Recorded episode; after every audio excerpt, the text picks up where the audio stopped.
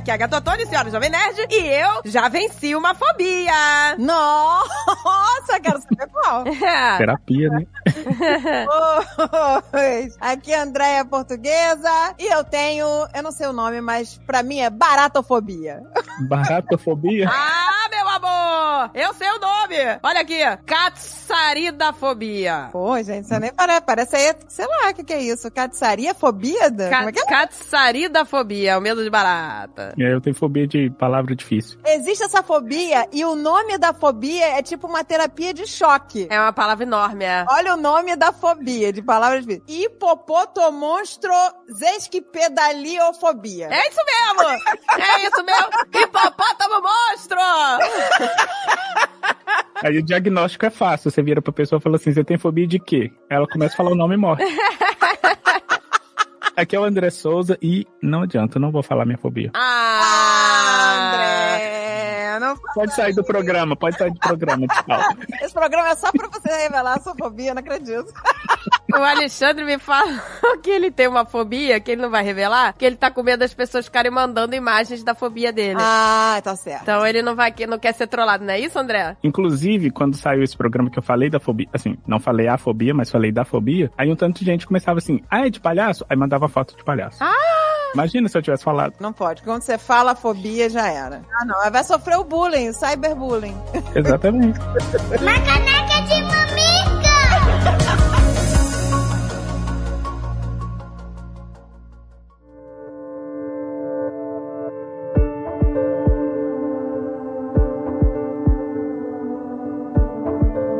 Vamos começar aqui com o neurocientista. Como que duas irmãs têm a mesma fobia? Genética, será? Eu ter passado para meus filhos é plausível, porque imagina, duas crianças vendo uma mãe desesperada por causa de uma barata na cabeça da criança é, meu Deus, um monstro vai nos matar. Exato, gente. A gente passa. meus filhos te- terem essa fobia, que eles têm super, mais até que eu, faz sentido. Mas a mamãe não tinha esse medo todo que nem a gente. Não tinha. E eu já tô passando isso pra Piccolo também. E é um medo irracional. É uma descarga de adrenalina. Isso, isso que é importante definir, porque assim, a gente tem medo de um tanto de coisa, sabe? É normal ter medo das coisas. Mas quando esse medo ele fica irracional, esse é o primeiro ponto. Dois, e ele passa a interferir na sua vida diária em coisas que não estão relacionadas a esse medo, mas você começa a ter irracionalmente esse medo em todo e qualquer momento, a ponto de impactar a sua vida, o seu dia a dia, aí isso vira uma fobia. Tanto é que fobia, na verdade, é um transtorno de ansiedade. Você tem uma descarga de ansiedade tão grande que você não consegue funcionar normalmente. Exato. Aí isso sim é uma fobia. Mas assim, só medo, por exemplo, tem gente que fala assim, ah, eu tenho medo, sei lá, de palhaço. Mas aí a pessoa vê um palhaço, fica com medo, mas continua a vida normal. Isso não é Exato. fobia, é medo. Fobia é quando a coisa acontece dentro do avião e você para o avião e fala, eu vou descer, porque senão ninguém vai viajar nesse lugar. Isso é fobia. Quando eu estava grávida dos meus filhos, eu pedia todo dia, rezava todo dia a Deus pra não aparecer uma barata, que eu tinha medo de abortar a criança no susto de ver a barata. Pois é. O medo real, eu ficava, ai, pelo amor de Deus, que não apareça nenhuma barata pra eu não abortar meus filhos. Porque eu achava que ia tomar um susto tão grande que eu ia abortar a criança. Ué, gente, mas isso acontece. A gente tem uma, uma conhecida, que tem uma vizinha, que ela tem tanto medo de barata, que ela perdeu um bebê Olha aí! na, Olha na aí. barriga por causa de uma barata. É uma fobia real, entendeu? É um medo real. É um medo E isso, na verdade, pode acontecer de você perder uma criança. É, Mas eu acho que é porque ela caiu. Acho que ela, entendeu? Se assustou e caiu e. Não foi a descarga emocional. É, eu acho que não. Foi um acidente mesmo, por causa da barata. E ela tem pavor. A depender da, da fobia e a depender da reação que você tem. Se você estiver grávida, a depender da reação fisiológica que você tem, você pode perder o bebê simplesmente porque a, a descarga é, de ansiedade que você vai receber vai ser tão grande que assim, o que, que é ansiedade? É o seu corpo se preparando para lutar por alguma situação que ele não quer naquele momento. Então, qual- assim, na verdade ele se prepara ou para lutar ou para fugir daquela situação. Então, quando ele se prepara, por exemplo, quando você fica muito ansioso, você começa a respirar mais rápido. É o seu corpo te dando oxigenação, falar assim, olha, se você precisar correr, você vai correr. E ele vai começar, por exemplo, você perde fome quando você tá ansioso, porque ninguém vai lutar com fome. Nossa, então, é, comigo é o contrário, André. Só. Eu como até o rodapé da casa. a gente vai falar disso também. Tem uma parte do nosso sistema nervoso, chama sistema entérico, que é o, ele tá ali no, no seu sistema gastrointestinal. E ele se aciona muito quando a gente tá Ah, o, é, o, que me aciona é caganeira instantânea. Se tiver com muito ansiedade, muito medo, é. E é basicamente o mesmo mecanismo que pode fazer com que uma pessoa perca o bebê, por exemplo, porque ela vai ter uma descarga hormonal tão grande que é literalmente preparando o corpo dela para lutar e para lutar você não pode ter nada que te distraia. Uma criança dentro de você certamente é uma coisa que te distrai no momento de luta. Então seu corpo vai literalmente falar assim, então, deixa eu expelir isso aqui pra gente ficar pronto pra poder lutar. O corpo é cru. Gente, que loucura, né? A natureza! Ah, no mercy, né? Mas aqui, esse medo de barata, vocês conseguem voltar numa situação onde vocês perceberam isso pela primeira vez? não, caraca, não. Cara, eu tenho certeza que eu não lembro, óbvio que não, mas eu tenho certeza que quando eu era bebê, isso eu sempre falo isso, falei, eu tenho certeza, só pode ter sido isso. Quando eu era bebê, eu tava no meu bercinho feliz, e aí apareceu um monstro pelas gradezinhas, veio em direção e pousou na minha cara. Só pode ser isso, porque eu tenho pânico desde que eu me conheço por gente. Pois é, então, é isso que eu, eu que- minha dúvida, né? Se isso é uma coisa comportamental da gente adquirir na vida, ou se é uma coisa que é sua. Ma- Mas, André, olha que bizarro. É específico, é barato. O besouro pode ser gigante, maior que a barata. O besouro eu não tenho fobia. Exato. Se vier um bicho voando, posar, aí eu entro em pânico porque eu tô vendo voando, eu acho que é uma barata voadora. Aí quando posa eu vejo que é um besouro, eu falei, beleza, é só um besouro. Então, mas eu acho que a gente deveria fazer uma terapia de exposição, porque isso funciona. Não adianta. Não adianta que a barata em Nova York, em Nova York, nunca mais fiz lá.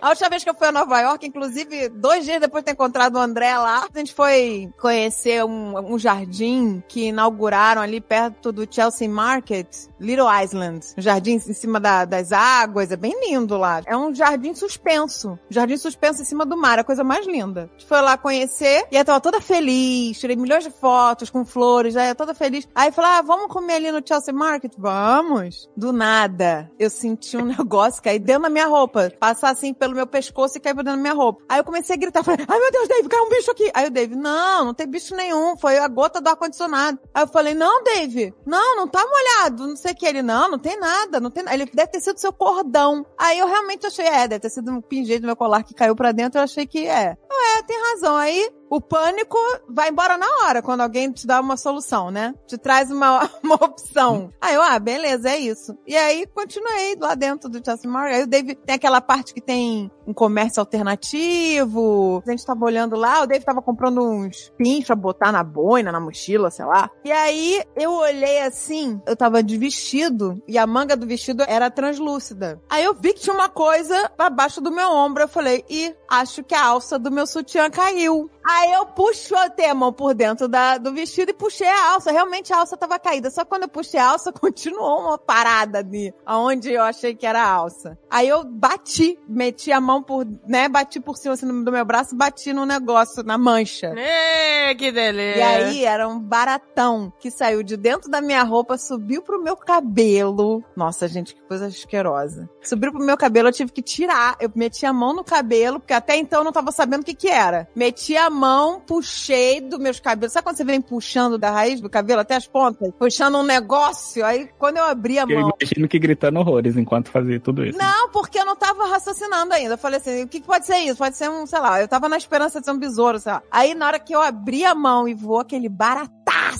ainda voou na, na saia da mulher, que tava na minha frente. Ai, que nojo, meu Deus. Cara, na hora que eu vi que era um barataço, eu entrei em pânico, comecei a chorar. Eu comecei a chorar, é irracional, né? Você come- É, e esse é fobia mesmo. Eu comecei a chorar e o meu filho ficou, o André, né? Falou, calma, mãe, calma, respira, respira. Eu, eu quero ir embora daqui, eu quero ir embora daqui. E o Dave pagando os pins. O Dave não largou os pins, não. Comprou os pins até o final. Ah, meu Deus, o Dave com esses pins, tá sempre na busca dos pins. O Dave pagando era um pin do Obama, outro pin, sei lá, do, do quê? Do, do Fred Mercury, sei lá. Morre agora não, deixa eu acabar de pagar aqui.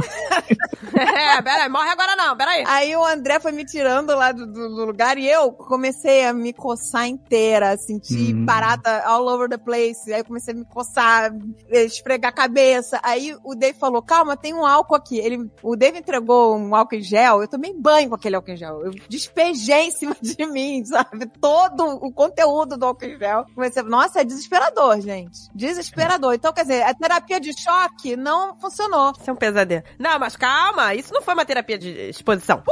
Isso foi um evento. O evento não é a terapia de exposição. A terapia de exposição é você se expor aquilo de maneira controlada, com uma frequência, até que a sua ansiedade vai baixando, baixando, baixando. Eu vi isso, olha, no National Geographic. Teve uma moça que tinha fobia de palhaço. Né? Pô, mas essa fobia é fácil, é só você ir no circo, né? Não, não, mas a- então.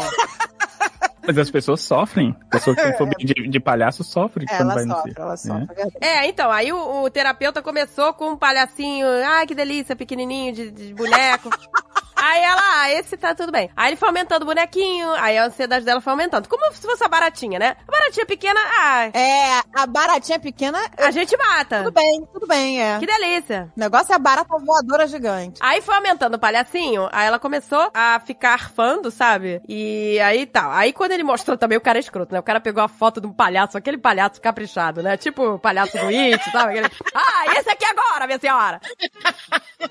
Quem que é o palhaço do cacete? Olha o palhacinho do cabelo, que delícia. Aí a mulher começou instantaneamente a chorar, a fazer igual que a gente faz quando vê a barata. A ficar ofegante, a chorar e não querer olhar. E aí o cara falou, calma, tudo bem. Aí ele vai mandando ela dar um número da ansiedade. É, aí depois ele falou, a fase 2. Aí ele foi colocar ela numa sala com um palhaço de verdade, fazendo... Era muito engraçado, o palhaço fazendo bexiga, as pessoas todas normais e a mulher lá. Ah! Ah! Ah! A mulher tava segurando um bichinho de pelúcia. Muito bom. Ai, que horror, gente. Se me botar numa sala com uma barata, fudeu, eu entro em pânico. Mas depois de um tempo, o nível de ansiedade dela foi baixando. Assim, não que ela tenha sido curada naquela sessão, mas ela foi, entendeu? Então, assim, a terapia de exposição funciona. Talvez se a gente tivesse uma terapia com barata, a gente se curasse disso. Minha filha, outro dia apareceu uma barata voadora aqui em casa, André, apareceu uma barata gigante, o Dave tava no Brasil, tava só eu e o André, que o André tem mais medo que eu. Aí o André gritou, mãe, socorro a barata. Aí eu falei, André, vamos lá, temos que matar a barata. Eu fui com um litro de álcool, e o André foi com Maçarico. eu falei, vamos matar no álcool, né? Ah, essa é uma dica, hein, gente? Matar barata com álcool é muito melhor que inseticida. Muito melhor. Aí eu falei, André, entra no local pra identificar onde está a barata. O pavor é, aonde está a barata? Você entrar no local sem saber onde ela tá. É, nossa, isso é um terror. Aí ninguém queria entrar no quarto, nem eu, nem o André. Eu falei, André, você tem que ir, pelo amor de Deus, eu já tenho mais idade. Eu posso infartar. Fala, mas eu sou uma senhora, me respeita. Ele, mano, não vou aguentar. Eu falei, não, vai, vai, você vai aguentar, vai. O André entrou no quarto, não identificou onde estava a barata. Eu juro pra vocês, gente, eu não tô brincando. A minha mãe falou: você não pode contar isso pra ninguém, isso é uma vergonha. e agora vai contar pro mundo. o André desmaiou. Ele desmaiou. É. Ele não achou a barata. Ele, eu fui dentro da cor, ele foi desfalecendo e caiu no chão. Aí eu entrei no quarto, puxei ele pelo pé, porque eu não queria entrar no quarto. Puxei, né, e fiquei, André, pelo amor de Deus, não me deixa aqui sozinha com a barata. Olha, meu Deus, que cena. Ele voltou porque as cachorras lamberam a cara dele. Aí ele, As cachorras te olhando. aí ele voltou e falei, André, pelo amor de Deus, eu que vou ter que matar a barata. Aí eu tive que. Mas foi um, um trabalho em conjunto. Mas eu, É, tive, mas- que- eu tive que ir na frente. E isso mostra que é fobia mesmo, porque eu ia falar isso antes também, que uma das reações que geralmente o corpo tem, a depender de como você é exposto àquilo que te dá fobia, é desmaiar mesmo, é desligar. É desmaiar. Comigo já aconteceu duas vezes. Eu, eu ver, né, essa coisa que eu tenho a fobia, e na hora, assim, o corpo desliga e fala assim, pode morrer. E desliga. Nossa. Caraca, cara. Gente, olha, eu nunca desmaiei. você desmaiar na frente da barata é tipo, é surreal, porque a barata pode voar pra cima de você. Então, pra você ver como a fobia do André já é maior que a minha, porque eu passei todo o meu pânico e aí a criança cresceu vendo. A gente não teve um referencial de pânico pra ter essa fobia. Meus filhos já tiveram, então eles têm mais do que eu, né? É, E minha mãe dizia, pior que ver uma barata é não mais ver a barata. É exato. Eu falei pro André, eu falei assim, eu não durmo com essa barata viva aqui dentro. Gente- Pois é, gente. eu não durmo. Eu falei, eu não durmo. Vamos ter que matar essa merda, essa barata. Aí a gente conseguiu matar no final, graças a Deus, porque ela tava no alto, ela ficava voando, que ela é voadora, escrota, gente, porque a barata que voa ela é muito escrota. Ela ficava voando, aí eu falei, como é que eu vou acertar o álcool? Aí eu, quando ela chegou assim na persiana do André, ele, eu falei, eu vou tacar o álcool agora, André. Mãe, pelo amor de Deus, meu computador. Aí eu falei, então tá bom. Aí ela desceu pros livros, foi pra dentro da estante dos livros. Eu falei, agora eu não posso destruir os livros. Aí começa, não posso destruir os livros por causa da barata. E teve uma hora que ela, e ela ia voando, e a gente, quando ela voava, a gente saía do quarto. Mas ela foi, foi pra cadeira, foi pro sofá, aí teve uma hora que ela foi pra debaixo do sofá. Ai, que pesadelo, gente. Aí nessa hora a gente foi tacando tudo, álcool, o André foi dando spray, eu Porque é uma casa, né?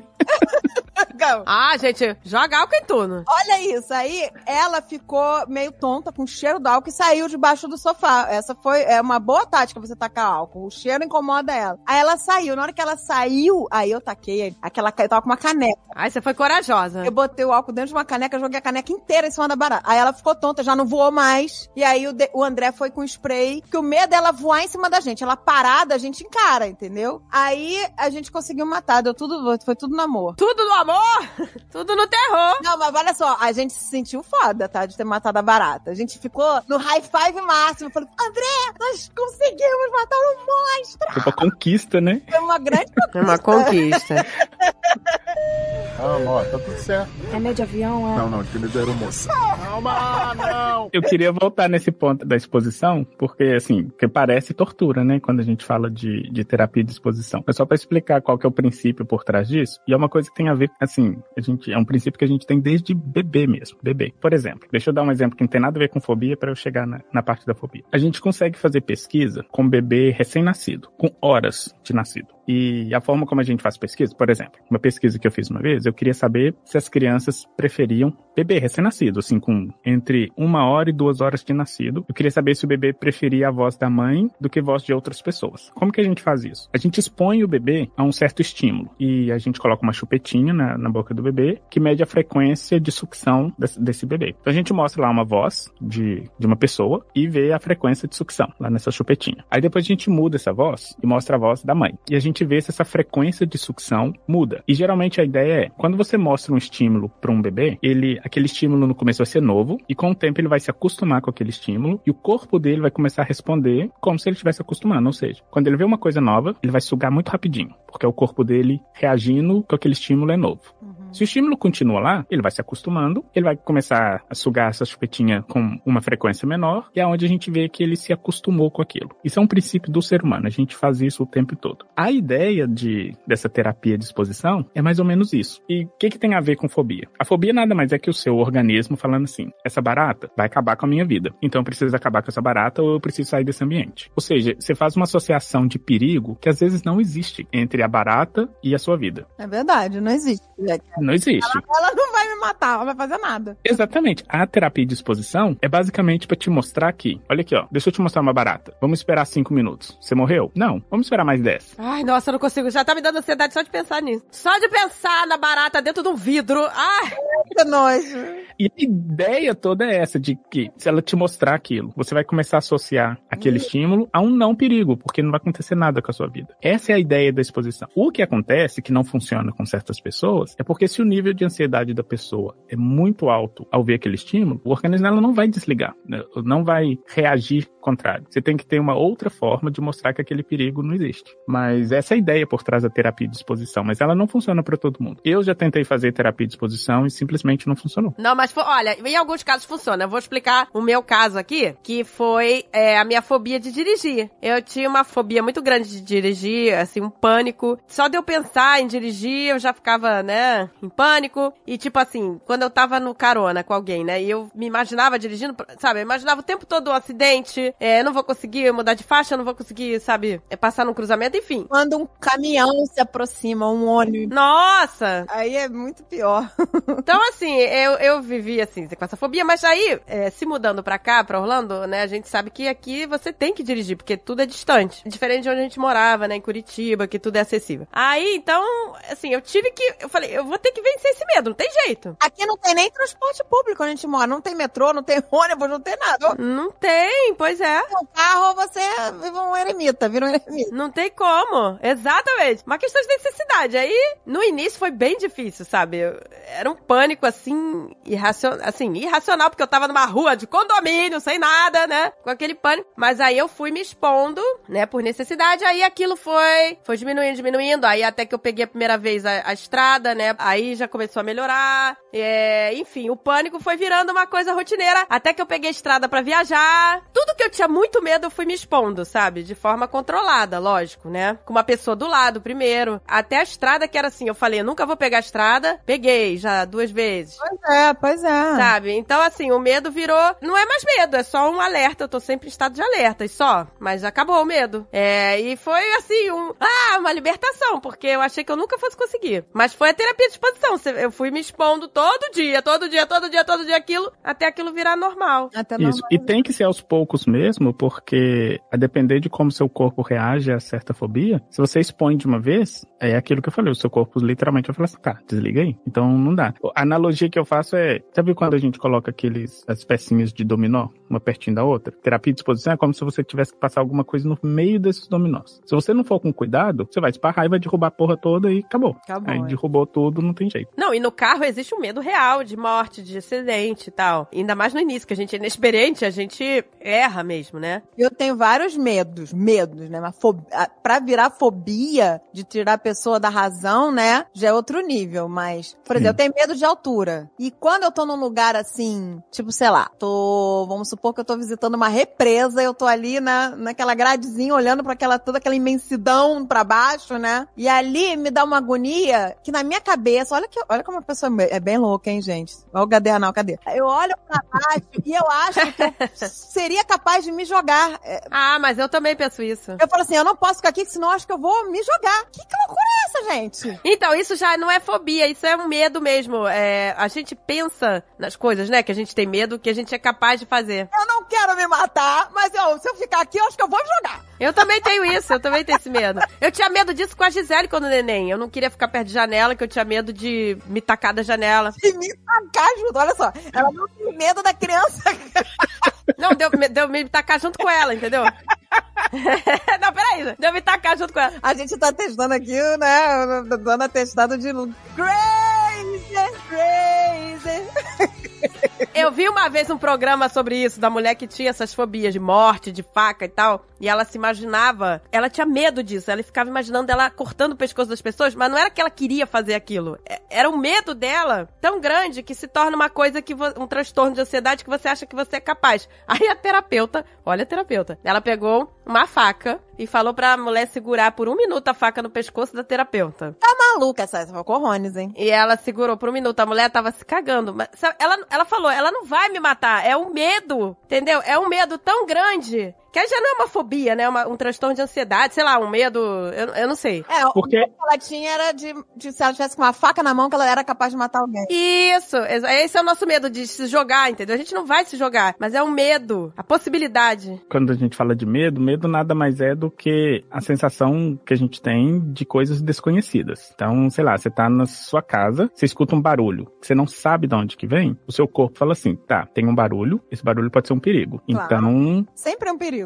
Exatamente, vamos nos proteger ou vamos fazer alguma coisa, e esse estado de alerta é o que a gente chama de medo. E isso, na verdade, instiga a nossa curiosidade, porque a gente não saber o que é, o nosso sistema cognitivo vai começar assim, tá, mas pode ser um ladrão, não, pode ser só um gato, não, às vezes foi só uma barata, não sei. Ele vai começar a levantar essas hipóteses. E quando ele levanta essas hipóteses, ele vai montando cenários na cabeça dele. Então, por exemplo, esse medo que a gente, que essa pessoa tinha, por exemplo, de matar alguém, é simplesmente o sistema cognitivo dela montando cenários do tipo, olha, se você tiver com uma faca na mão, você pode cortar o pescoço dessa pessoa de tal forma X. Isso. É o sistema cognitivo dela mostrando o que, que ela pode fazer com aquilo. E às vezes as pessoas, como elas, ela, ela talvez não tenha noção do controle que ela tem sobre o corpo dela, ela ficava com medo de fazer isso. Mas na verdade era só o sistema cognitivo dela meio que fazendo um ensaio do que pode acontecer, mas que na verdade ela não, não faria de verdade. É que nem no metrô. Eu tinha medo do metrô, de, de- de me jogar no trilho, entendeu? Eu ficava longe.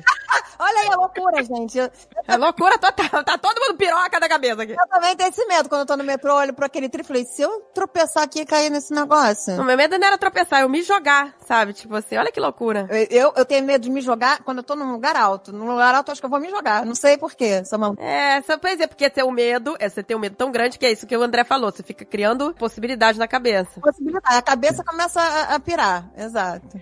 Gente, Mas é que eu, que eu ri quando ele tava falando, ah, a barata não é nada. Essa sou eu quando eu escuto um barulho, sabe? Um barulho e tipo, ai meu Deus, meu Deus, o que será? Aí quando ele falou, ah, é- é uma barata. Imagina eu no, num lugar escuro, aí eu escuto um barulho, eu fico desesperada. Aí de repente, eu- quando eu vejo que, ai, graças a Deus, era só uma assombração. Ah, Eu prefiro, eu prefiro que seja uma assombração do que, do que, ser uma barata, gente. Tipo, você escuta um, um barulho na cozinha, né? Aí você chega lá, é um ladrão, ele aponta a arma e você fala, ai, graças a Deus, só um ladrão.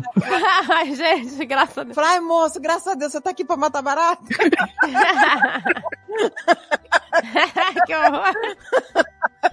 Calma, ó, tá tudo certo. É medo de avião, é? Não, não, aquele da aeromoça. Calma, não. Você tem nervoso de escutar a história de barata também? Tenho- eu tenho nervoso de ver a barata. É, meio visual também. Assim, mas ouvir da história da barata, não. Porque todo mundo sabe que eu gosto de usar chapéu. Uma vez eu tava dormindo na casa de uma pessoa, Ai, que aí eu pendurei meu chapéu assim atrás da porta. E eu lembro que durante a noite, enquanto eu tava dormindo, eu, tava- eu escutava um barulhinho. um- Ai, ai. Ah, não, não. Nem imaginei que fosse, mas enfim. Ai, meu No Deus. outro dia cedinho, acordei, tomei banho, troquei de roupa, botei meu chapéu e saí. E fiquei sentindo uma coceirinha na cabeça Ah, não! Não! Quase. Não. O dia inteiro. Ai, meu Deus. Uma hora que dentro do carro eu decidi tirar o chapéu pra coçar. Nossa. Na hora que eu tirei, caiu duas baratas. Ai, duas, pelo amor de Deus. Nossa, eu teria morrido, gente. Eu teria ali. Ali, bati o carro, tudo. Nossa. Tudo, era tudo. Não, e eu fiquei com essa barata coçando minha cabeça praticamente umas oito horas. Você tirou e viu aquelas baratas e, tipo, normal das baratas e... Não, só não foi normal porque, como elas caíram dentro do carro, eu fiquei pensando, eu vou ter que estacionar agora pra tirar essas baratas de dentro do carro. Mas normal, do tipo, eu não desesperei do tipo, Ah, eu teria batido agora tem uma barata no Você carro. sabia que esse é o medo meu? Esse é o medo meu real, de que apareça uma barata no carro. Aí eu Eu fico... bato o carro na hora. Não, eu fico me ensaiando já. Eu fico ensaiando, tipo, eu tenho que manter a calma, eu tenho que frear e ir pro acostamento, sabe? Eu fico me treinando. Eu fico imaginando a barata voando na minha cara. Eu falei, eu tenho que me concentrar. A barata. Ai, que horror! Eu bato o carro. É porque eu tenho que me preparar pra essa situação. Porque a barata voando, entendeu? Dentro do carro. Eu falei, eu tenho que manter a calma. Eu não sei, gente. Imagina. Eu lembro... Mas sabia que isso é uma das coisas que também define fobia? Quando você começa a mudar a rotina da sua vida com base nisso. Você começa, por exemplo, sei lá, você tá indo no supermercado. Quem que pensa em barata quando tá indo no supermercado? Mas se você começa a falar assim, ah tá, eu não vou passar nesse caminho não, porque esse caminho pode ter barata e, e não esse outro, é quando você começa a perceber que isso se torna uma fobia. Eu, por exemplo, no caso da minha fobia, eu tenho tanta coisa na minha vida assim que eu já mudei, que eu não faço porque eu sei que existe uma probabilidade grande de eu encontrar aquilo. É assim que a gente começa a saber que aquilo é uma fobia, não é só um medo. Já sei qual que é a tua fobia. Eu- a gente vai botar um pi aqui. Pi! Mas eu acho que você tem fobia de rato. Não é não? Não. Tô curiosa. Inclusive, vocês estão falando desse negócio aí de dirigir. Já aconteceu comigo em Manaus. Eu tava dirigindo. Eu passei do lado de um ponto de ônibus e vi essa coisa. Eu tive que encostar o carro. Meu Deus. Porque o meu organismo, na hora, ele reagiu de uma forma que eu tive que encostar, porque senão eu ia me acidentar. Só de você ver. Agora, o que que faz? Isso é, essa curiosidade. O que que desenvolve a fobia na pessoa, gente? É do nada? É uma coisa só no subconsciente? Eu não sei, gente. Alguma Não é coisa... do nada. Ela, ela pode ser de repente, não do nada. Sempre tem um motivo, mas ela pode ser de repente. Porque tem muita gente que fala assim, ah, a fobia se desenvolve na, na, na infância. Não necessariamente. Tem muita gente que desenvolve fobia é, já depois de adulto. Mas a, a fórmula para fobia é o seguinte: um acontecimento X com uma descarga emocional negativa muito grande. Juntou essas duas coisas, o seu sistema cognitivo vai associar aquilo de forma que toda vez que você tiver exposição a essa coisa, ele vai desencadear aquela mesma resposta negativa. Pronto. É a fórmula de fobia, é isso. Gente, eu vou contar um negócio. Não é uma fobia, mas uma parada sinistra que aconteceu comigo. Eu vou, vou, juro pra você. Foi até o dia. Olha só que coincidência, de novo, o André na história. Foi até- lembra quando, que naquele dia que a gente tava em Nova York, a gente foi comer naquele japonês lá maravilhoso? Lembra? E aí, foi- era o seguinte, Agatha. Era. Você não chegava lá e escolhia no cardápio que você queria. Era um menu degustação. Ai, que delícia. Você escolhia se você queria o menu, o menu power ou o menu humildão. Ai, me chama que eu Eu vou. fui no humildão, porque eu sei que, né, eu não aguento comer muito. Eu fui no meu. Eu fui no Power. Não só fui no Power. Aí, só que o André, né? O André foi no Power Isso. e eu e o, o Azagal íamos no Humildão. Quando o Azagal viu que o Power começava com ostra, e o Azagal é louco por ostra, ele virou pra mulher e falou assim: Ah, não, eu, eu mudei de ideia, eu quero Power. Só porque ele viu que chegou o primeiro prato, era uma ostra, e ele ficou sem, né? Nossa, Deus me livre hoje. A mulher entendeu que todo mundo ia mudar pro menu Power. Então me colocou no menu Power. Ai, meu E Deus. só que esse restaurante, ele é incrível. O cara fica fazendo na sua frente. Ele fica olhando pra você. Ai, que Você delícia. senta, tipo, no balcão e ele fica fazendo o sushi ali na sua frente pra você. E ele fica olhando a sua reação pra ver o que, que você vai achar do sushi. Ai, meu Deus, que pressão. é só sushi maravilhoso. Mas aí, o problema é que são todos maravilhosos. O problema é que chegou uma hora que eu não aguentava mais. Aí eu comecei a passar alguns, eu passei pro André. Lembra, André? Lembra? Olha aí. ia passando deschavadamente pro, pro prato do André. Só que o cara tava na minha frente, ele viu que eu tava passando pro prato do André. Aí ele perguntou assim: qual o problema? Você não gosta desse tipo de sushi? Olha a pressão, ganhando. Aí eu virei e falei assim: é, eu não gosto, eu não gosto da textura. Eu falei assim: a textura de- disso aqui eu não gosto. Aí ele, beleza. Aí o cara fez um outro sushi pra mim, pra, Ai, meu Deus. pra me comp- recompensar, entendeu? Ah, já que você não gosta desse, eu vou te fazer esse aqui. E aí aquilo foi me dando desespero, eu, fui, eu comi além do que eu podia. Por que, que você não falou, ah, mas eu sou a bariátrica? Ai, não sei, eu fiquei com vergonha, o cara tava na boa vontade do caramba, todo feliz, e aí eu fui comendo até passar mal. Naquele dia eu passei mal pra caramba, Meu Deus. passei super mal quando eu cheguei no quarto do hotel, porque eu comi além do que eu podia. Passei a noite inteira mal, vomitei pra cacete, comer, né, além do que eu podia. E aí, desde então, pasmem você, sushi era a minha comida favorita, não consigo hoje comer sushi. Desde aquele dia, eu associei comer sushi a passar mal de uma forma que eu passei muito mal. Eu passei muito mal. Eu associei de uma forma que eu não consigo. Eu sinto o cheiro de sushi, já me trava inteira, não consigo. Surge uma fobia, tá vendo? Gente, e eu amo. Aí, recentemente, falei, ai, vamos naquele nosso japonês favorito. Aqui tem um japonês que a gente ama, aqui em Orlando. Aí eu falei, vamos naquele japonês que eu amo, que é o meu favorito. Vamos lá, ele vamos. Eu falei, tenho certeza que eu vou ficar curada em nome de Jesus.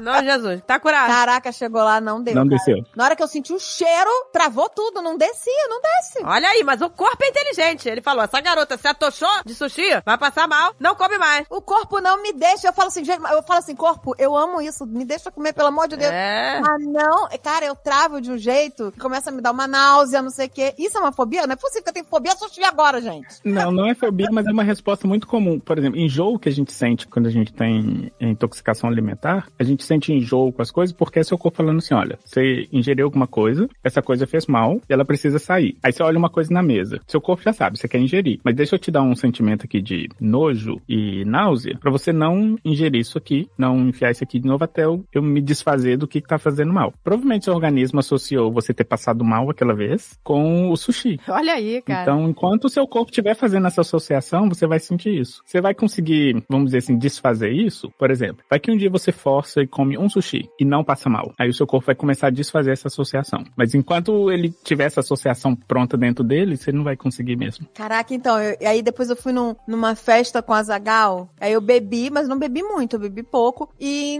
na sequência passou lá um, um cara com sushi, e não era sushi de peixe, era com sushi de carne, aquele de wagyu, sabe? Mas o corpo associou que era frio, que sei lá o que, que era com arroz e a carninha em cima. E acabou. Comi eu passei mal a noite inteira. Dali eu fui, Gente. passei o final da festa inteira chamando o Raul. Que pesadelo. Ah, eu- eu- o meu corpo associou que o sushi é, é maligno. Agora o que, que eu faço, gente? Não tem.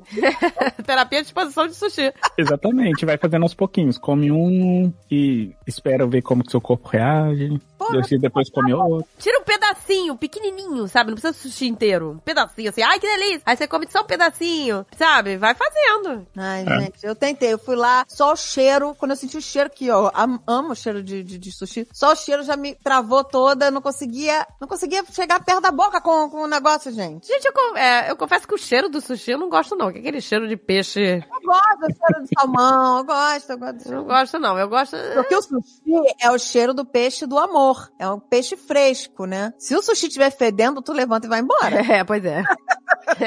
pois é. Tem que não, ter, não pode ter cheiro ruim o sushi. Não pode, não pode. É. Cheiro bom, cheiro de, de, de mar, né? Coisa fresca. É. E de novo, mau cheiro é isso, né? Mau cheiro é ele avisando pro seu corpo, olha, vai dar merda. Vai dar Exato. merda, pois é. Gente, falando em mar, eu tenho medo. Eu não, não chega a ser uma fobia, mas é um incômodo, um desconforto com, com estruturas gigantes embaixo d'água. Você tem que achar o nome dessa fobia aí. Estruturas gigantes embaixo d'água, tipo Titanic afundado? É, eu acho que é talassofobia, que é o medo de, assim, do mar em geral, mas o meu é específico, é estruturas gigantes embaixo da água, sabe? É, tipo a, a ponte Rio-Niterói com é, aquelas colunas embaixo da água. Nossa, que pesadelo, pesadelo. É tipo um petrolífero, né? Lá. Ah, que horror.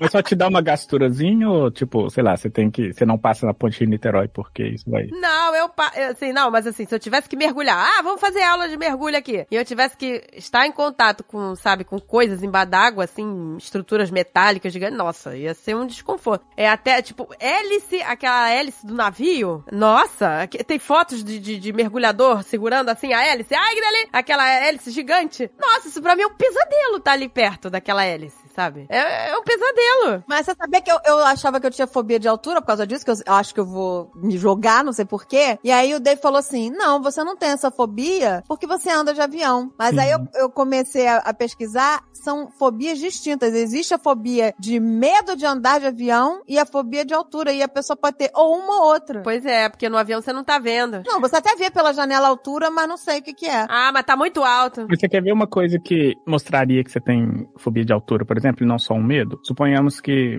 sei lá, você tem que marcar um médico pra você. Aí você começa a procurar o médico, aí você tem que olhar se ele atende num lugar que é no térreo, por Ah, exemplo. Não, não, não sou. não- Entendeu? Nesse nível, porque assim, de novo, a altura não tem nada a ver com aquela situação, mas você começa a se proteger daquela coisa que você tem medo em situações aleatórias. Eu, por exemplo, às vezes eu tô, sei lá, tô no trabalho, aí eu vejo alguma coisa que me remete a essa fobia, eu já mudo completamente a minha rotina. Assim, eu já deixei de ir em lugares e fazer coisas porque existe a probabilidade de eu ver. Eu nem sei se eu vou ver, mas existe a probabilidade, aí eu nem, eu nem faço. Assim, zero. Nossa, eu tô muito curiosa. Eu também. Ai, Nossa, mas vai ser um bolão nesse podcast. Vai ser o bolão da fobia do André. Ó, pra vocês terem uma ideia, eu faço parte de uma, de uma associação. Acho que isso vai entregar. Não, não acho que vai entregar, não. Mas enfim, é uma associação que tá tentando colocar. Não tem aqueles. Quando você assiste filme de terror, por exemplo, aí tem aqueles PG, aí tem lá PG-13, que tem Aham. cena de violência, Aham. cena de sexo. Sim. Sim. Tem uma associação que tá tentando colocar como PG oficial, do tipo, tem cenas de X. Que aí eu sei que eu não preciso assistir aquele filme. Ah, uma fobia que é comum em filmes. Aí, já é uma dica. Oh, meu Não, é Deus. comum na vida, né? Então aparece em filme. Ah. Gente, pode ser uma fobia de sangue, né? Olha aí a dica. Fobia de sangue. O Alan, meu filho mais velho, tem fobia total de tirar sangue. Ele não tem fobia de, de tomar injeção, mas se você ele for tirar sangue, ele, pronto, desmaia. Desmaia mesmo. É, ele não pode ver o sangue saindo. Saindo dele, é. ele não pode Deus ver. do céu. Ele tem essa fobia real. E o André, olha só que loucura. O André, meu, o Almôndega, meu filho mais novo, ele, além de ter fobia de barata, ele tem fobia com fogo. Nossa, o André tem uma fobia séria com fogo. Tanto que no final, quando a gente matou a barata e ficou aquele excesso de álcool no quarto dele, ele falou: Mãe, pelo amor de Deus, a gente tem que tirar todo esse álcool aqui, porque se tiver alguma faísca vai pegar fogo. Ele, Ele tem pavor. entrou Então, em pra ele é um terror matar uma barata com fogo, né? Total. com álcool. Ele achou que, sei lá, se tipo alguma coisa, alguma fa... Realmente, gente, se tivesse qualquer fagulha de faísca naquele quarto, ia lamber.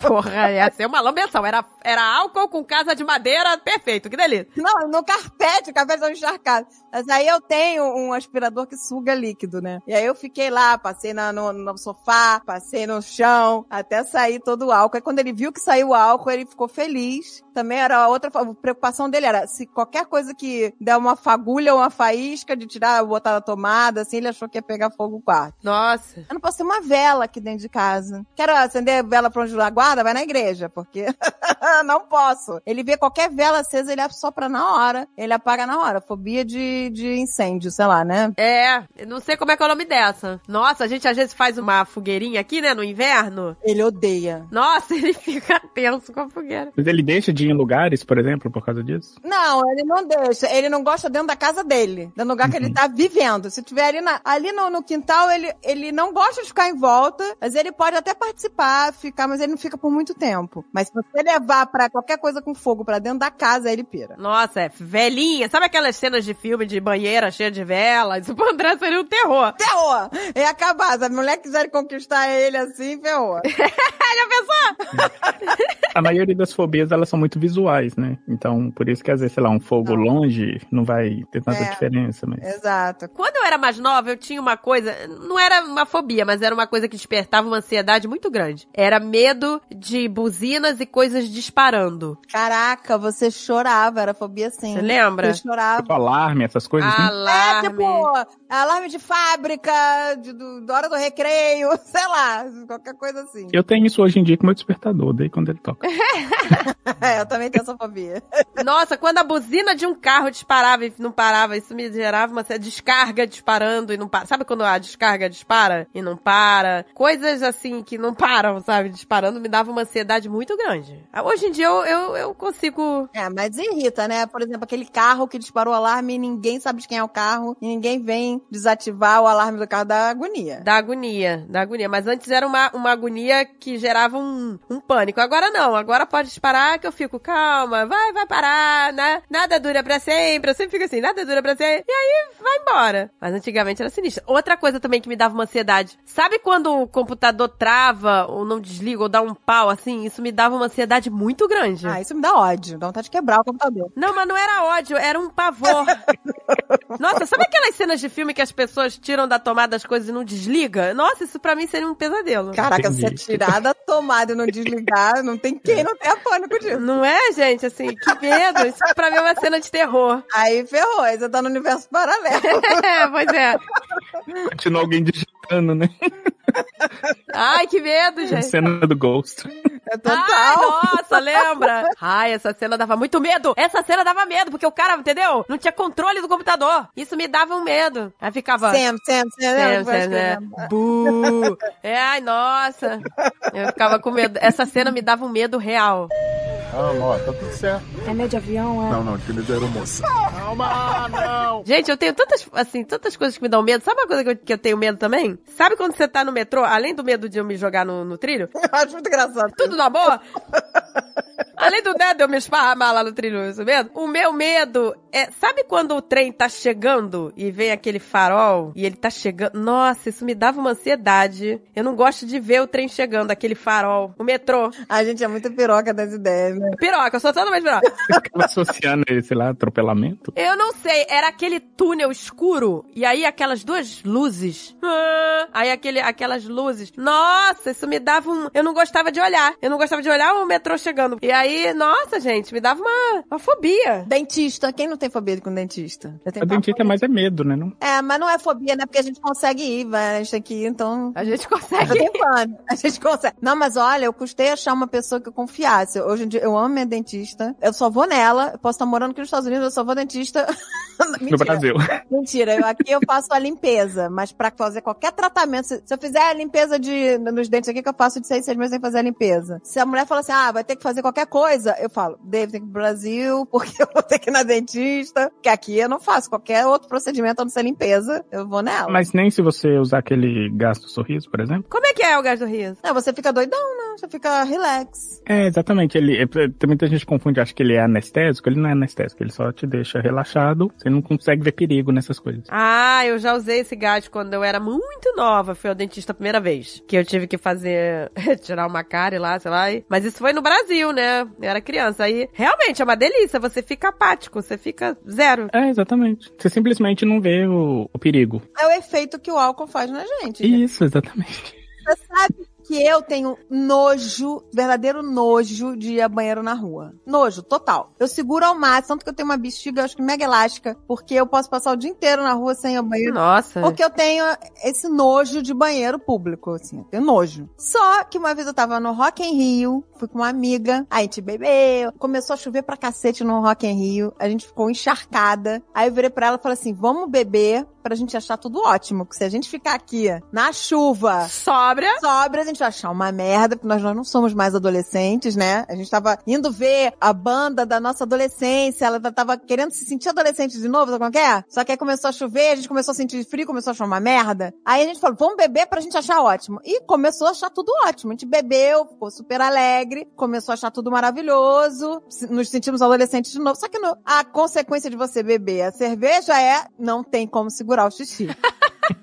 Só que a cerveja, ela anulou. Ela me levou pra uma realidade paralela. Porque quando eu cheguei no banheiro do Rock em Rio, que Nossa. era tudo menos limpo, gente. É impossível ser limpo. Eu olhei, eu juro pra você, eu tava tão bêbada que eu olhei e falei assim, nunca vi um banheiro tão limpo. Na minha, eu juro pra você, eu falei assim, nossa, que banheiro limpíssimo, não vou nem forrar o vaso. Ah! Sentei no vaso, não sei o quê. No dia seguinte, eu lembrando daquilo, eu falei, meu Deus, eu devo estar com todas as doenças do mundo. Eu marquei, ah, eu marquei ginecologista no dia seguinte, né? Credo. Eu falei, "Ah, gente, tô com todas as doenças do mundo. Devo... Gente, é. Só pra, pra o pessoal entender como que esse, que a gente chama de laughing gas, né? É, o caso do riso. Como que ele funciona. Já viu quando, dá um exemplo também que não tem nada a ver com laughing gas, só pra voltar nesse assunto. Quando você tá lá no avião, que tá tendo aquelas instruções de salvamento, aí fala assim, ah, você, se tiver uma despressurização, vai descer uma máscara e você tem que colocar máscara. O que que acontece se, se você não colocar máscara? Você perde oxigenação no seu cérebro e seu cérebro para de funcionar. Quando isso é muito intenso, você desmaia. Então é basicamente o que acontece. O gás do riso, ele faz exatamente isso. É, quando você é, inala aquele gás, ele dispersa as moléculas de oxigênio no seu pulmão, que evita que essas moléculas vá para o seu cérebro. É, só que não é numa quantidade grande para você desmaiar, mas é numa quantidade suficiente para o seu cérebro não funcionar direito. Meu Deus! Então por isso que algumas pessoas têm alucinações, mas ele basicamente assim, o seu cérebro não vai conseguir fazer associação entre, nossa, esse cara vai furar meu dente, vai doer. Ele não consegue fazer essa associação simplesmente porque não tem oxigenação suficiente no seu cérebro e ele não funciona direito. Então, André, a gente tem que ter esse gás em casa. Quando aparecer uma barata, a gente cheira esse gás. Cara, isso é perfeito. Que delícia! Ai, a barata, olha a barata. Amor, aí- não, aí é pior, a gente vai olhar, a barata não vai achar que é perigo zero e vai deixar ela na casa. Ah, a gente vai pegar com a mão, sei lá, gente. Que delícia. Vai, vai deixar ela, dá, deixa ela viver, é só, um- é só um bicho. Gente, eu lembro, eu lembro dessa sensação do gás. É, é- é muito doido. Mas ele não faz você rir, né? Não, ele não faz você rir, mas é, a, a ideia dele é porque, como seu cérebro não tá funcionando direito, é, você acaba ou fazendo associações que não existem ou não fazendo associações. Ele não faz você rir. A ideia não faz você rir, mas ele faz você alucinar. E às vezes você faz associações engraçadas e acaba rindo. Ou então, eu não sei isso, tô. Essa é a minha hipótese agora. Ele chama gás do riso porque ele faz as outras pessoas em ponto de você rir de você. Ah, Pode ser. amor. Mas quando a gente bebe, a gente ri à toa, né? Exatamente. Mas o efeito é basicamente o mesmo. Ele, ele tá sério, fazendo com que seu cérebro pare de funcionar direito. A ponto de você chegar no Rock in Rio, olhar pro banheiro do Rock in Rio com a fila de 10 horas e ia falar, tá limpíssimo, vou sentar aqui. Nossa, gente, que nojo. Podia ter até barato no banheiro, você não ia nem ligar, né? Você não ia nem ligar. Ah, Ai, meu Deus. barato, Deve ter feito inferno, gente. Eu não sei nem o que eu fiz. Na minha cabeça tava tudo no amor lá na hora. Tava tudo no amor. Isso que é bom. Você você fez a melhor coisa. Tenho pavor, gente. Tenho pânico de banheiro na rua, assim. Eu tenho nojo total, muito nojo. Só vou, se eu tiver, tipo, não ter. Ou eu- aquilo, ou eu vou me cagar nas calças, entendeu? Aí eu vou. Nossa, eu vou onde tiver que ir, gente. Não tenho essa. Eu tenho que ir. Olha, vocês me deram uma ideia boa. Eu nunca tentei o gás do riso pra, pra lidar com a minha fobia, quem sabe? Olha aí. Ai, gente, que delícia. Vou, vou cheirar esse gás. Tá bom isso, né? Isso, andar com uma bombinha, né? Tipo de asma. Asmático, exato. Gente, que delícia. Olha, olha a nossa ideia influenciando as pessoas. Por favor, não façam isso. Olha o disclaimer aqui. Não façam isso, por favor. Ô, gente, agora, falando em gás, agora eu fiquei curiosa de novo. Existe o gás da verdade ou é coisa de filme do True Lies? O gás da verdade.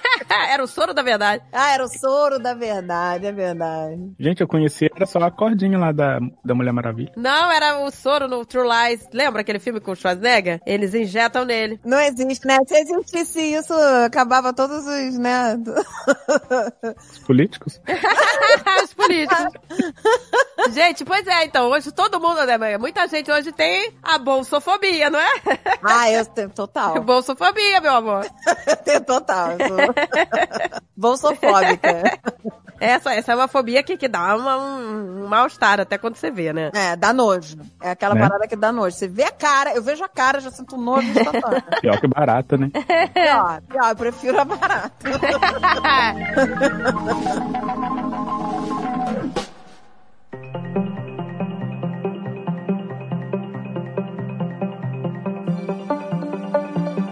Tava falando aqui com o André, que eu falei, cara, deve ser fascinante você, como ele, né, que ele é neurocientista, estudar a mente humana, né? Ai, pois é, fascinante. Porque o ser humano é muito louco, gente. Nós somos. É muito E aí eu tava falando que é é legal, mas a gente é muito previsível. Essa é a coisa mais legal, assim, de, de estudar a mente humana, que a gente começa a perceber que os comportamentos, eles são muito previsíveis. Cara, nós somos muito predictable e muito influenciáveis. É. É porque nós somos seres sociais, né? Eu outro dia tava comentando com o Dave sobre o Top Gun 2, tá lançando, né? Eu falei pro Dave, caraca, será que vai ser aquela loucura do Top Gun 1? Porque na época do Top Gun 1, foi o maior índice de pessoas se alistando na marinha. A maioria foi descascar batata no navio, mas tudo bem. Mas tudo no amor. Todo mundo achando que ia virar o Tom Cruise, né? Lá fazendo acrobacias no ar. E eu falei, será que vai ser? Eu falei, que loucura, as pessoas se alistarem porque viram filme. Aí o Dave, você tá de brincadeira? Eu, eu falei, com o trailer do Top Gun 2 eu já tô lá me alistando. Pois é. Nós somos influenciáveis, cara. A gente vê um negócio na TV, né? Às vezes um anúncio. É. Eu comigo, eu sou totalmente influenciável por comida, gente. Eu posso estar de boas, aí eu vejo, sei lá, uma parada nada a ver, tipo assim, Guaraná, pipoca, sei lá, alguma coisa idiota, me dá aquela vontade instantânea. Totalmente influenciável pelas coisas que eu A vejo. rede social é, é um sucesso por causa disso. Exato, gente. A a rede social é, né, reinventou, entendeu? A política do- dos países mudou por causa de redes sociais, por causa do nosso comportamento, dos nossos padrões, né? Do que a gente absorve. É impressionante. Elege, elege presidente. Elege. É muita doideira. É sinistro. Eu sou- As redes sociais, a- o, o ser humano não manda em nada, né? Ele é simplesmente levado a fazer alguma coisa. Pois é. Mas o, o, o bacana é que nosso próprio cérebro, ele acha que é ele que tá decidindo. Não é, gente? Então a gente toma decisão, porque a gente é completamente influenciável, mas a gente sai por aí achando que é a gente que toma a decisão. Cara, minha amiga Mary Jo, ela teve aqui em casa antes da pandemia e ela tava aqui de boa, não sei o quê. No final da viagem, quando ela tava arrumando as malas pra voltar pro Brasil, ela olhou pra mim e ela falou assim: Amiga, eu tô chocada como eu fui influenciada pela sua casa. Eu falei, por que ela? Ela comprou tudo da cor padrão que é a minha casa. Aqui na minha casa tem uma cor que é padrão. Tá na batedeira, tá na.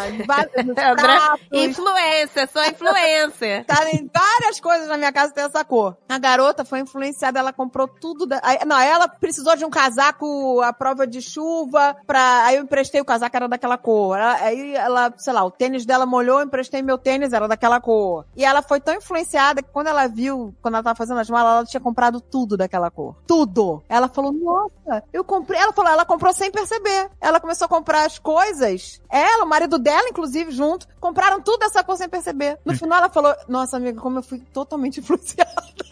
Olha que coisa. É muito doido, a gente nem percebe. Mas é, Olha que coisa interessante. Vocês já perceberam? Alguns aviões, quando eles. é, os aviões eles têm, né, eles são separados por classe, né? Então tem lá a business class ou primeira classe e a classe econômica. Antes da classe econômica tem aquela premium economy e a classe econômica. Existe um estudo mostrando que quando os aviões eles têm entradas diferentes, porque às vezes, sei lá, se você compra a primeira classe, você entra de um jeito que você cai lá direto na primeira classe e se você tá na classe econômica, você não passa pela primeira classe. E tem aviões onde você, para você chegar na classe econômica, você tem que passar pela primeira classe. Sim. E existem estudos mostrando que essa segunda configuração, onde você tem que passar pela primeira classe para chegar na classe econômica, a probabilidade das pessoas depois tentarem comprar uma passagem de classe executiva é muito maior. Só delas passarem por lá. Olha, gente, olha só que doideira. gente, é muito engraçado isso, né?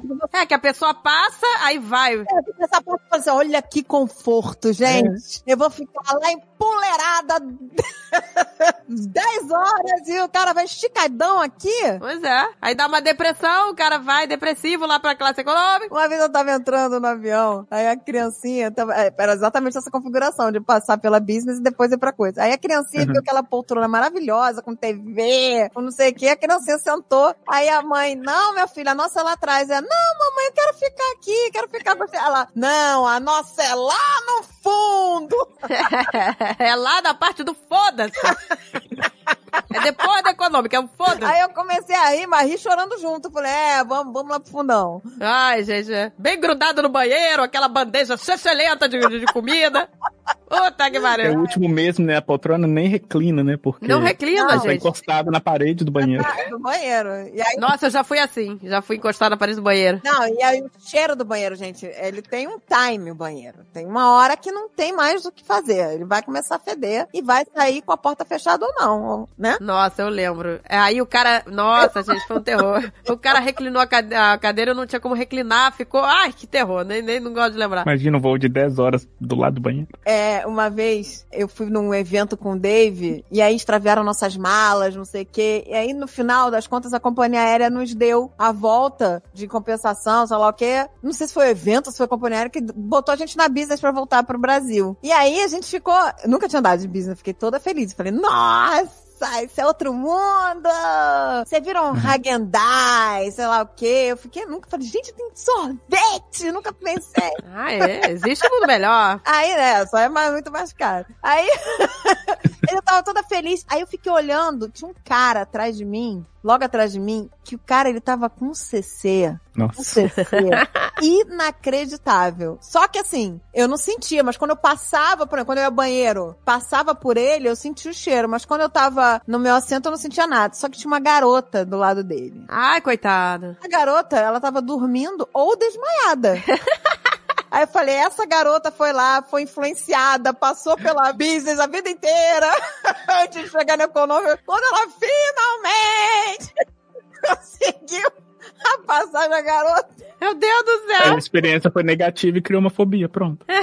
Fobia de primeira classe. Primeira classe. A garota tava desmaiada, gente. Aquilo lá não tava mais dormindo. Eu tenho certeza que ela tava desmaiada. Não- Era insuportável a catinga do CC do cara. No final, quando ele levantou os braços assim pra pegar a mala, aí espalhou. Aí espalhou pra tudo. E aí ficou no, no tempo. Até a gente desembarcar, ficou o cheiro ali. Vocês devem ter fobia de CC. Deve ter. Ah, gente, mas isso é uma fobia plausível, né, gente? Porque, pô. Eu não sei se é fobia não, mas eu já desci de um ônibus por causa... Porque o cheiro tava muito forte e... aí- Ai, começa a dança de vômito, gente. Dá dança de vômito, é. É. Gente, você sabia que tem uma fobia que a pessoa tem medo de morrer cagando? Caraca. É estruminofobia. Eu nunca tinha parado pra pensar nisso, gente. A pessoa medo de eu morrer cagando. Ah, mas você tá morrer cagando?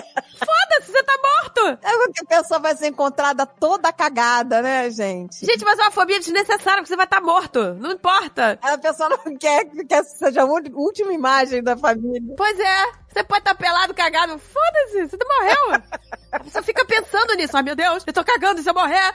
Ai, meu Deus, se eu morrer agora cagando, sabe? Eu falei pra Zagal, Zagal, você não quer gravar com a gente? Ele falou, eu sou um cara que não tenho medos. Olha que ridículo. Ai, que mentira! Hipocondríaco. O Azagal era o cara que ficava, ele dormia com a porta de casa aberta, ele não trancava, porque se ele morresse era mais fácil pra alguém entrar. Olha. É, Era, ele era esse tipo de cara porque não tem fobias. É muito É, engraçado. inclusive, existem vários casos de pessoas que desenvolvem a fobia a partir de toques. A pessoa tem toque de alguma coisa e aquilo acaba se tornando uma fobia porque Evolui. acaba ficando mais irracional, exatamente. Ah, meu amor, toque aí é um outro programa que eu tenho vários pra você. Né? Eu, gente, sabia que tem gente que tem fobia de ser tocado? Você não pode tocar Sim. na pessoa. Não pode cutucar a pessoa. Fala, oi. Não pode tocar. Não pode, né? Tipo Buddy Revell. Lembra aquele filme? Te pega lá fora? Buddy Revell, ele tinha essa fobia. Ele tinha, assim, não podia tocar nele, não podia encostar. Nossa, gente, a gente tinha que fazer um programa só sobre toque agora.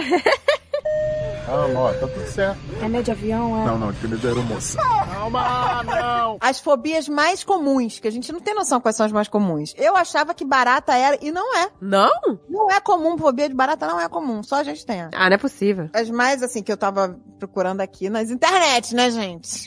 Tô aqui, fiquei pesquisando. Aí tá dizendo que uma das maiores de todas é a fobia social, Sim. Que é a sociofobia. Caraca. Né? A pessoa tem medo de ser julgada, de a- ser analisada o tempo todo, de ser rejeitada. Mas é o quê? Mas medo de sair com as pessoas? É, de se, de se socializar. A síndrome do pânico clássica é muito com base nessa social phobia, que é pessoas que têm medo de sair mesmo de casa. Tem medo de ser julgada, de, de- de ser analisada, de ser rejeitada, sabe? Ah, e claustrofobia também, não? Claustrofobia é estar lá encabeçando a- as fobias mais, mais comuns, as pessoas têm medo. É super normal pessoas entrarem em pânico pra fazer aquele, aquele exame, De ressonância magnética. ressonância É. magnética, que entra naquele túnel. Tem gente que não, É. só sedada. É, inclusive o botãozinho que tem é exatamente pra isso. Você, fica segurando o botãozinho porque se. É, a nossa mãe faz, fez, fez se- ela teve que fazer sedada, só sedada, que ela também não consegue. Eu tenho pavor de lugar fechado, mas eu consegui fazer esse exame. Eu, eu, eu tentei racionalizar o meu pânico e deu certo. Então não é fobia, então não é fobia, você só tem medo de lugar fechado. Então, mas sabe por que eu não fiquei com pânico? Porque é aberto no pé, então você não tá fechado. Então eu olhei, ah, tem uma saída, então tá tudo bem, tudo no amor. Não, essa aí tua fobia é outra, é que o que o André tava falando, fobia de ser enterrado vivo, né? Essa fobia todo mundo tem, né? Mas olha que interessante, uma coisa é, comum também que a gente vê em casos de fobia, a pessoa sempre procura um local de fuga para aquela coisa. Então, por exemplo, no, no caso da minha fobia, eu fico muito ansioso se eu estiver num lugar fechado e não tiver um lugar para eu escapar de ver aquilo. E interessante, né, é, questão etimológica aqui, essa fobia, que é basicamente assim, é basicamente uma fobia de lugar aberto, assim, open, open space. É, essa é a agorafobia, né? É isso aí. Isso, vem de agora, que é praça, espaço aberto em grego. Ai, adoro espaço muito aberto. Eu não gosto de espaço apertado. Então, a, a ressonância eu não fiquei com medo porque tinha um escape, tinha uma, né, uma, você vê o teu pé lá fora. Eu tenho medo de elevador, de coisas assim, fechadas, que eu não tenho como sair. Mas não é uma fobia, é, é, é o medo. A não ser que o elevador pare, enguice. Aí, vai, aí vira um pânico. Aí vira um pânico mesmo, sabe? Porque aí você tá numa situação que você não pode sair. É isso que me dá medo. Que não tem como escape, né? Exato, entendeu? O, o elevador andando, tudo no amor. Se ele enguiçar, me dá pânico. Porque aí você tá preso. Você, cara, teve um cara que ficou dois dias preso no elevador comercial e não tinha ninguém. Aí tem a filmagem da câmera. O cara ficou dois dias. Ah, você tem esse pânico de, de ficar presa no elevador. Esse eu tenho, principalmente se abrir a porta e ver aquele paredão. Aí é ansiedade total. Mas esse pânico aí, essa fobia foi eu que coloquei nela, André. Que delícia! irmão mais velho é essa, essa benção, entendeu? Essa benção na vida do irmão Manel. É, maldito botãozinho do elevador antigo que tinha isso. Os elevadores antigos você podia parar ele a qualquer momento. Just because. E aí eu descobri que ela tinha medo disso. Todo dia, a gente chegava da escola, a gente entrava no, no elevador e eu. Como é que eu falava, Agatha? Nossa, eu não lembro. Pane, pane no elevador. Eu falava, pane no elevador! Aí eu apagava a luz do elevador. Nossa. Não, não. Primeiro eu, eu parava o elevador, aí abria a porta no meio do paredão, que eu esperava chegar no paredão pra parar o elevador. Que- ai, que terror. E apagava a luz. Aí eu falava que era pane no elevador todo dia. Ela chorava todo Nossa, dia. gente. Bullying, cara, bullying diário. Né? Ai, nem me fala daquele paredão abrindo. Ai, Fobia na criança, gente. paredão, paredão. Isso pra mim é um pesadelo, abrir aquele paredão. Porque o meu medo não é do elevador, é dele estar parado, entendeu? Você não conseguir sair. Esse é o medo. Nossa, isso me dá muito medo. Mas você sabia que quando o elevador tá parado no paredão, você não pode tentar sair pela. Não pode, não pode. E nem se você tiver como sair. É, porque se ele volta a funcionar do nada, pode te decapitar. Partir no meio. Exato. Pode, já aconteceu casos assim, da pessoa tentar sair. Mas a gente tá falando das fobias mais comuns. Tem uma fobia que ela, é- ela é muito comum e é engraçado que ela tem uma, uma origem evolutiva, assim, faz parte da nossa evolução, que é a famosa tripofobia. Vocês conhecem essa? Essa não. Não. Qual que é? Tripofobia é. Já viu pessoas que ficam dá um pouquinho de gastura de ver coisa que tem buraquinhos? Nossa, sei. Buracos, né? Buracos, é. Você pega lá uma esponja cheia de buraquinho, Ah. ou Uma planta cheia de buraco. Uma planta cheia de buraquinho, exatamente. Isso chama tripofobia. E é uma fobia muito comum. Na verdade, sim, as pessoas falam, a gente Então, chama de morango, fobia. a pessoa não pode comer morango. tá Exatamente. Morango é uma coisa que incita a tripofobia em algumas pessoas. Caramba. E, e a ideia toda toda é que, é, evolutivamente, a gente sempre associou, nosso cérebro sempre associou essa característica a animais venenosos. Então é uma resposta muito automática. Então, às vezes, mesmo quem não tem essa fobia, sei lá, explicitamente, quando vê alguma coisa cheia de bolinha, sei lá, dá um arrepio ou não consegue ver, é porque é seu cérebro falando que você pode estar olhando para alguma coisa que é venenoso, algum animal venenoso que pode ser perigoso. Mas essa é uma fobia muito comum. E tem também uma fobia que todo mundo acho que tem, né? Quer dizer, quase todo mundo que é o medo do escuro, né? Que é a escotofobia. É, essa é bem comum. Essa é uma fobia bem comum. Bem comum. Assim, o medo de escuro é comum, a fobia nem tanto. Porque a É. fobia, de novo, é aquela pessoa, por exemplo. A nossa mãe tem fobia. Que não dorme no escuro. Que Exatamente. Tem que ter luz, né? E se a pessoa, sei lá, você tá dormindo e você apagar a luz, ela vai morrer. Não, e, Tipo, que- e- e a pessoa que tem essa fobia não vai ao cinema, né? Não, exatamente. Não, então, ela vai porque ela tá vendo a tela, tem luzes laterais. O negócio é o breu. Assim, eu, eu não consigo dormir no breu total. Eu preciso ter alguma referência. Nem que seja a luz do alarme de incêndio, sabe? Eu, eu vejo aquela luzinha no teto, da, da- aí eu sei onde eu tô, ok. Agora, se tiver um breu que eu não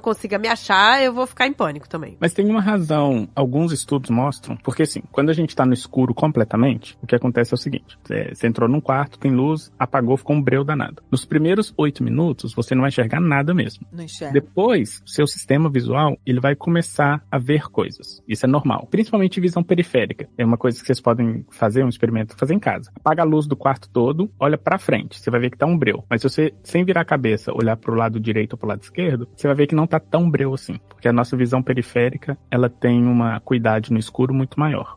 Existem pessoas que não têm essa adaptação muito bem feita, ou seja, ou a visão periférica não funciona dessa forma, ou o sistema visual dela não se acostuma, vamos dizer assim, com, com o Nossa, escuro, não começa a ver.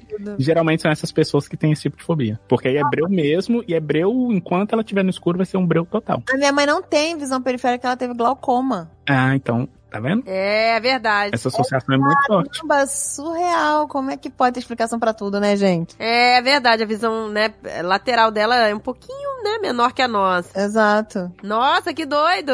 Por isso que é muito comum, sei lá, você vê filme de terror, aí às vezes tem uma cena de terror, você vê que a pessoa olha pro lado assim, sem virar a cabeça. Porque a ideia é assim, se você virar a cabeça toda, vai estar escuro, você vai ver um breu, mas se você olhar na visão periférica assim, a probabilidade de você ver alguma coisa é maior. Ou a coisa real que tá no quarto ou um fantasma. No caso. No meu caso é ufa, é só um fantasma, não é uma barata. Ai, gente. Nossa, eu não, por exemplo, não vejo filme de terror, mas aí não é fobia, mas é mais pelo. Eu não vejo filme de terror porque depois eu fico com medo mesmo. Eu, eu não consigo dormir, eu fico com aquilo na cabeça. É uma coisa horrível. Eu não vejo mais filme de terror, nunca mais vi. Fico vendo coisa, né? Eu, eu também, eu sou muito influenciável, gente. Eu, eu vejo um filme, eu sonho com aquilo. É, o sonho, não, não dá, não. Aí eu vejo coisa de zumbi, sonho que os zumbis estão atrás de mim, não sei o que. Mas zumbi eu não tenho medo. O Alien, o oitavo passageiro. Lembra que eu assisti o Alien? Na mesma noite, sonhei que eu tava descendo as escadas do prédio com o Alien atrás de mim. Era um inferno, gente. Eu sonho instantaneamente com as coisas. Não, não consigo dormir, gente. Não consigo dormir, é horrível. Mas eu não tenho medo de zumbi, eu tenho medo de fantasma, sobrenatural, essas coisas. Sabe? É, é aquela mulher com cabelo na cara, sabe? Que tá na moda agora, esse terror. Terror de mulher com cabelo na cara. Ah, isso já passou esse terror. Pra mim, a pior cena de terror, que é a que eu não gosto mesmo, é a, a famosa cena que você olha no espelho, aí você abre a portinha pra pegar a sua parte de dentro, na hora que você fecha, tem uma coisa atrás de você. Ai, Deus me livre. Nossa, isso é, um- isso é um clássico. Nossa. Esse é um clássico. te- Nossa. Nossa, isso é, isso é de matar. Então, o nome dessa fobia deveria ser sinistrofobia, mas sinistrofobia é medo de coisas do lado esquerdo, da mão esquerda, você acredita? Medo de coisas do lado esquerdo, da mão esquerda, sinistrofobia. Então não pode usar anel de casal. Nada do lado esquerdo. Não pode ser esquerdista, não pode ser nada do lado esquerdo. Fobia de esquerdista. É a Ah, não, fobia de eu- esquerdista. Eu tenho fobia direito, então. Né? Fobia de esquerdista, sinistrofobia. Sabia que a aracnofobia é uma das mais comuns? Uma das fobias mais Sim. comuns? Aracnofobia. Aracnofobia. Mais do que da barata, gente, é possível. Mas impossível, né? Por que será que as pessoas têm tanto medo de aranha? Ah, porque é venenosa. É, e a- a- as pessoas associam a veneno, é um pouco desconhecido, pra falar a verdade. A aranha não é uma coisa que a gente vê sempre, assim. Então, a gente associa uma coisa desconhecida perigo, assim. Pô, mas a aranha é boa, que ela come vários insetos, né? É. Inclusive, é engraçado, a estratégia da aranha é exatamente essa. Então, se você pegar uma, uma caranguejeira, por exemplo, ela não é venenosa a ponto de te matar. Não. Mas a aparência, a aparência dela é de que, assim, é se você... assustador, é. Exatamente, se você chegar perto de mim, você vai morrer. É. E ele- elas fazem isso de propósito, né? Mas geralmente é o contrário. Quanto mais assustador o bicho, menos veneno ele tem. Quanto maior, menos veneno. A aranha venenosa é a menorzinha, pequena lá, que não é muito grande. A, a viúva negra não é muito grande. Ela não é uma aranha imensa. Outro dia eu matei uma aqui, gente. Era uma viúva negra. Ai, meu Deus, Deus me livre. Quando eu vi, tava na- nas plantinhas lá perto da casa da Ágata. Quando eu vi, não pensei duas vezes. Peguei o chinelo e pá! Falei, tinha que treinar ela pra matar as baratas, pô. não, mas aí tinha, tem tanta aranha aqui pra, pra matar bicho que eu falei, deixa as outras matar, porque eu fico com medo, sei lá, da pícola ser picada por uma viúva negra. É verdade. Aí eu matei na hora. E os cachorros estavam ali em volta também. Aí eu matei na hora. Era, era uma viúva negra. Tinha aquela marquinha na bunda, aquela manchinha, tudo direitinho lá. É. E a aranha, geralmente, ela ataca quando ela se sente acuada. Então, sei lá, se ela tá atrás de alguma coisa, chega o cachorro lá, fica cheirando, ela vai se sentir acuada e vai. Exato. Eu fui lá com os dois chinelinhos e pá! Dei um parabéns nela, sabe? Eu falei, ah, gente, não tinha como. Essa aí eu tava com medo. As outras. Tinha 500 aranhas nesse, nesse, nessa planta da Ágata lá, do, do jardim dela. Ai, Deus me livre, gente. É um monte de aranha, mas só uma viúva negra. Aí eu matei. As outras eu deixei lá, as outras comem inseto.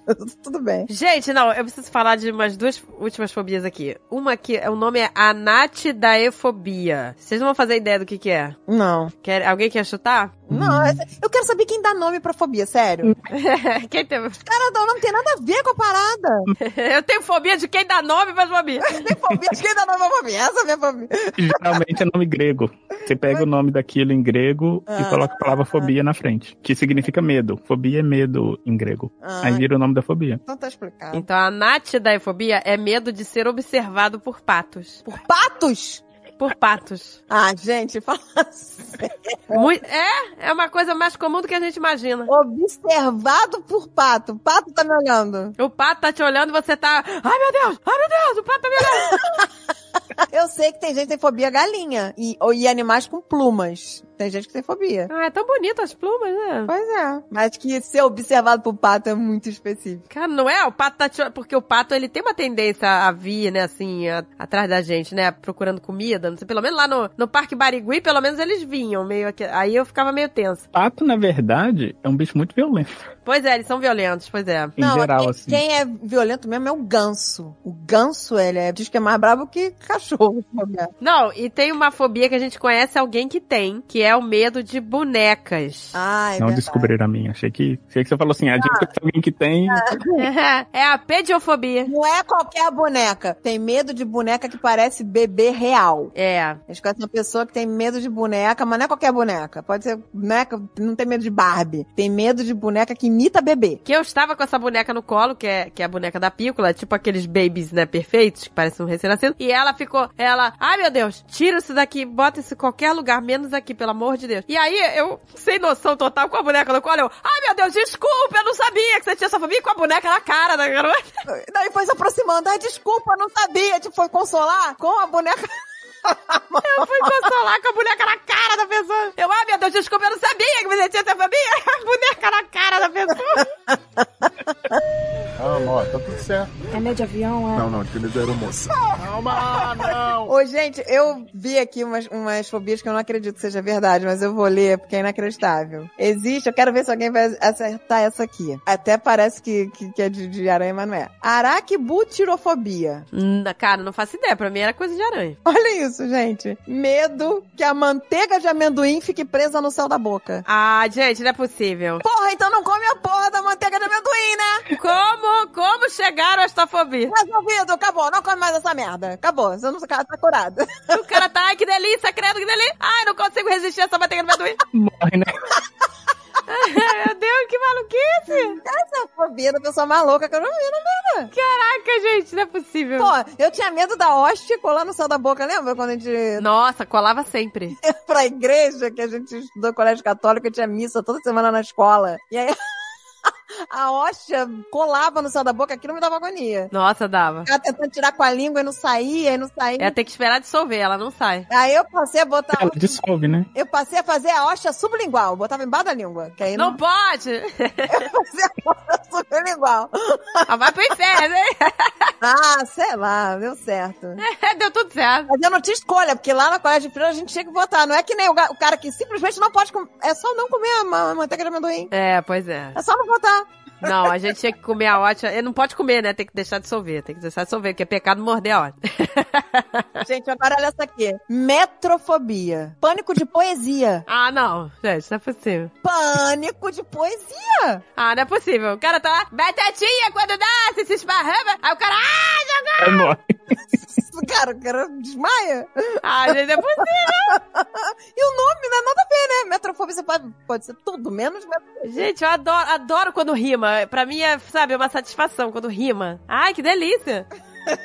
Essa aqui várias pessoas têm e não sabem, hein? Laxanofobia. Medo de laxante? Não, não é de laxante, nem de xana. Laxando?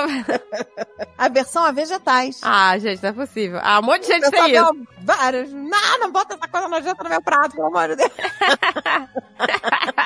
Caraca. Pra virar uma fobia, a pessoa deve, deve ter, realmente ter pânico de ver um brócolis. né? Não, tem pânico, é. Tem pânico de ver. Ai, gente, que horror. É uma coisa que a pessoa não controla, não tem jeito. Tem outra aqui. Isso aqui é uma coisa, acho que é mais da cultura americana. Triscaidecafobia. Não faço ideia que é isso. A versão número 13. Ah, é verdade. Tem gente que tem a versão número 13, né? E a 666 também. É, tem inclusive prédios que não tem o, O 13 terceiro terceiro andar. andar. Sabe quem tem essa fobia? O Stephen King. Stephen King, ele tem essa fobia. E ele falou uma vez na entrevista que ele nunca para de trabalhar, escrever, se ele tá numa página múltiplo de 13. N- não é só 13, não pode ser múltiplo de 13, entendeu? Nossa, aí já é, né? Avançar. Ele, quando ele tá lendo ou escrevendo, ele não para em múltiplos de 13. Pois é, mas você tá vendo? Isso caracteriza a fobia, porque, de novo, você tá escrevendo uma coisa, não tem nada a ver com o número 13, mas aquilo tá. Você tá nesse estado de alerta o tempo todo. É, aí já, já é uma fobia mesmo. É, tem gente que tem fobia com 666 também. Existe uma época que tinha algumas companhias aéreas que não tinha fila 13. Eles pulavam do 12 pro 14. Isso. Pois é, porque tem prédio que não tem o 13. É, Nova York é muito comum. Você vai em prédio e não tem. Muito comum. O 13 terceiro andar. Tecnicamente tem, né? Eles só pulam. Só pula, pois é. Ele está lá. Eu me lembro que uma vez na faculdade, você tinha um login lá, que o meu era um login que o sistema gerava. Aí o meu foi gerado 666. Aí o cara da faculdade lá, o atendente, perguntou: "Você quer mudar? A gente pode mudar o seu, né? O login e tal. Eu falei: não, cara, deixa. Ah, porque deu diabo, diabo, diabo. Diabo, diabo, diabo, né? O login do diabo. Eu falei, não, cara, não precisa. Porque as pessoas realmente ficam incomodadas. Não, minha, minha meia, diabo. É, não, gente. Eu tive até uma conta de banco que tinha minha minha. O meu número no...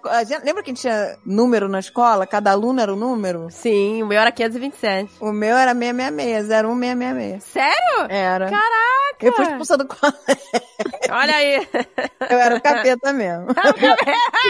Ah, Foi o número horror! certo. Capetada. que horror.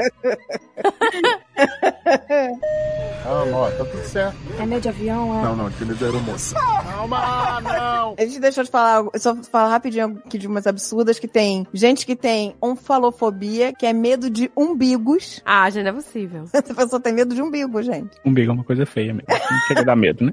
O David falou que é um buraco inútil, que não serve pra nada. Ele falou, mais um buraco pra limpar. Ele falou, Mas o buraco vai limpar, né? ele falou que o dia que for fazer a plástica da, da barriga, ele vai mandar tirar o umbigo fora. É muito louco. É. Tira, tira isso aí. Ele só foi útil nos primeiros nove meses, né? Depois ele fica inútil? Pois é, depois não tem mais utilidade. É só pra acumular sujeira, é verdade. E pior, quando a pessoa faz plástica na barriga, os caras têm que fazer um umbigo fake, Sim. porque não tem mais. Nossa, deve ter muita fobia. Gente com fobia de limpar umbigo. Pode apostar que deve ter fobia de limpar umbigo. Deve ser isso, medo de umbigo. Tem o genofobia, que é fobia joelhos. Ah, gente, não é possível. não pode ver o joelhinho que pira. Ah, gente, não é possível. Que isso? Eu, Fobia de tudo, gente. e eu achando que minha fobia era estranha. Olha, vai, vai, vai, o povo vai ficar doido pra saber. Quem tem fobia joelho deve ter medo de recém-nascido, porque todo recém-nascido nasce com cara cara de de joelho. O cara já é. E pra encerrar, existe a fobia Inception. Qual é essa? Fobia, sério. Fobia de fobia. Fobia de ter fobia. Ah, gente. Fobofobia. Fobia. Medo irracional de ter fobias. A pessoa tem medo de ter fobias. O cara fica pensando, meu Deus, e se eu tiver? É o Inception da fobia. Ele fica num loop eterno, né? Gente, que horror! Que inferno! Ai, gente, tem que acabar. Vem, vem, meteoro, vem. vem, vem que tá, tá todo mundo piroca. Tá. Não, não vem não, que eu tenho fobia de meteoro. Aí descobrimos a fobia do André.